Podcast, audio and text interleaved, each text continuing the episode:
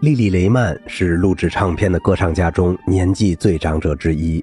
虽然帕蒂比他要大五岁，但雷曼的录音内容分量更重，状态也更好一些。雷曼1848年生于德国于茨堡，父母都是优秀的歌唱家。他于1865年10月首次在布拉格登台，饰演魔笛中的一位仙童。长达45年的歌剧职业生涯和超过60年的音乐会生涯，使她成为史上最强的女高音歌唱家。1876年，首届拜洛伊特音乐节上就出现了她的身影。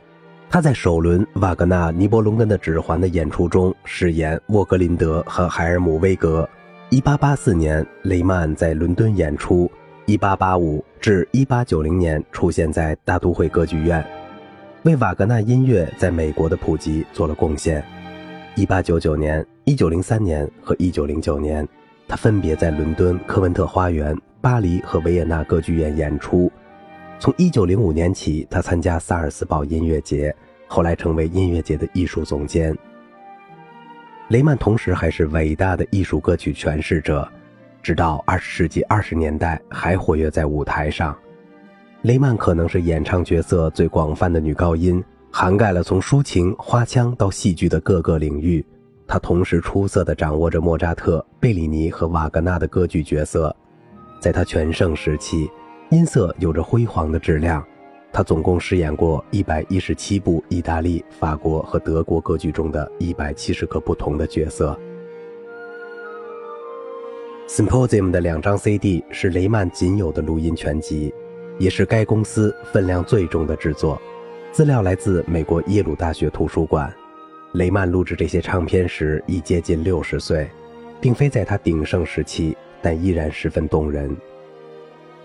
一九零六年至一九零七年间，他仍然保持着不错的状态，曲目都是最拿手的，相当有分量。尤其是莫扎特超难的咏叹调《后宫诱逃》中，康斯坦泽的两首最为出色。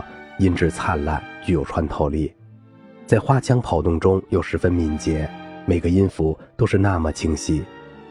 雷曼的音乐风格已经十分现代，与帕蒂相比，他的节奏更为坚定，风格的把握也更准确，滑音的运用要少很多。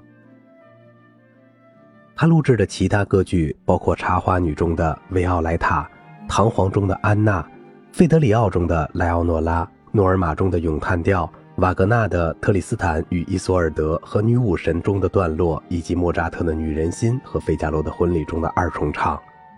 在艺术歌曲方面，雷曼录制了莫扎特的《紫罗兰》、舒伯特的《水上吟》、《魔王》、《你是安宁》、《野玫瑰》、舒曼的《简奏》、《月夜》等耳熟能详的作品。好了，今天的节目就到这里了，我是小明哥，感谢您的耐心陪伴。